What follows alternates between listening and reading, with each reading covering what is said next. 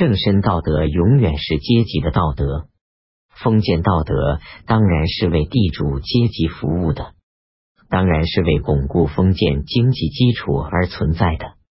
它和封建政治、封建法律一样，都是封建基础的上层建筑物。一个社会，当它还没有发生新的经济基础以前，对原来存在着的上层建筑物，只能就它们本身做比较，判断他们那一个好些，那一个坏些。这就是说，如果某些封建统治者所行事的政治和法律，对劳动人民损害较少较轻的话，那种政治和法律就值得褒扬。因为比起乱政淫行来，到底是好了一些，或好得多。同样，如果某些封建统治者的行为体现出某种封建道德，而其目的不是为了损害人民，其后果也不是直接危害的话，那个人就应该看作有道德的人，因为比起不如他的人来，到底是好了一些，或好得多。诸葛亮的行为在封建时代道德标准是很高的，他以鞠躬尽瘁，死而后已，无张眼墨迹所载。后出师表终于，后出师表是别人假托，但这两句却是确平的精神来效忠汉国，无异于屈原的效忠楚国。他集中权力在一身，但是汉后主并不感到他的威胁。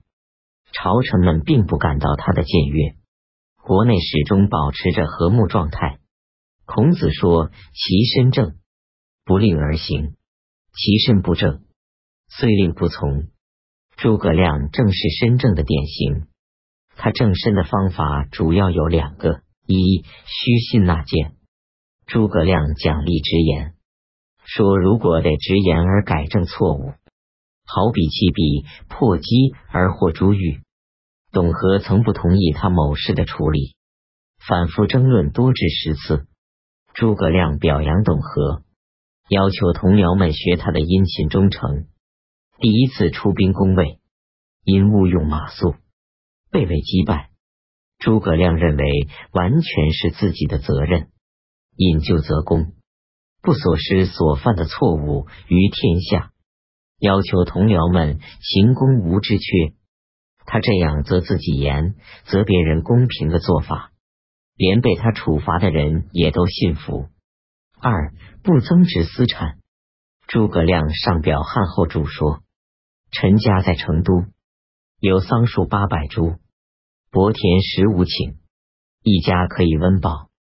臣随身衣食都是官府供给，绝不别做经营。”增长私产一寸，臣死以后，如查出有多余的财物，那就是对不起国家。刘备得益州时，赐诸葛亮、关羽、张飞等功臣每人金五百斤，银一千斤，钱五千万。他治这些田产，比一般地主应该说是最不贪的了，因为他不贪，所以为人所信服；因为他不贪。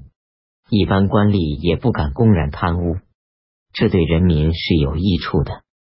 诸葛亮死后，到处有人要求给他立庙，因限于礼制，不得允许。据说百姓相继，容夷也似来纪念他。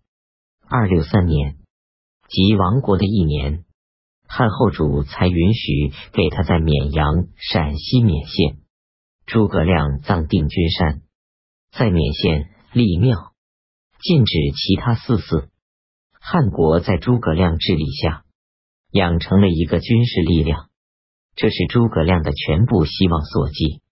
因之在使用上非常谨慎，不敢试用某些冒险的计谋。二二七年，诸葛亮率大军屯绵阳，做攻卫准备。次年春。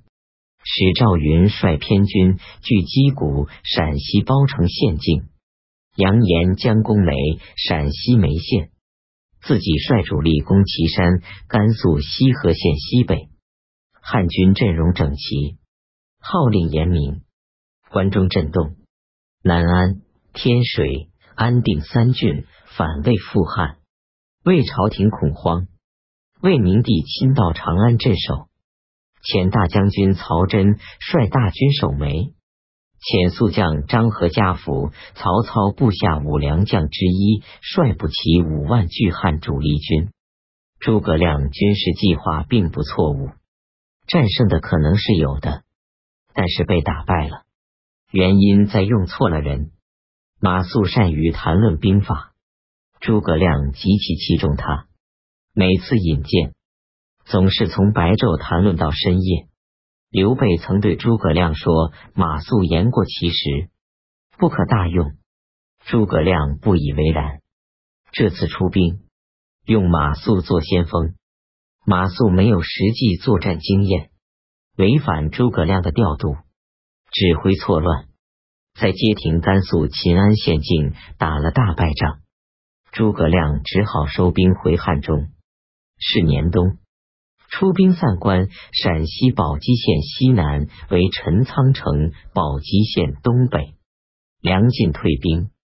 二二九年，诸葛亮攻魏，取武都、阴平两郡。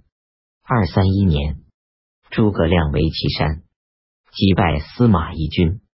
梁晋退兵，杀追将张合家父。二三四年。诸葛亮率大军驻五丈原（陕西眉县西），分兵屯田，准备久居。司马懿固守不战，相持百余日，诸葛亮病死，汉军退走。汉国弱小，能对魏国取攻势，显然是诸葛亮主观努力的效果，但所得不过两郡，这又说明客观方面不存在可胜的形势。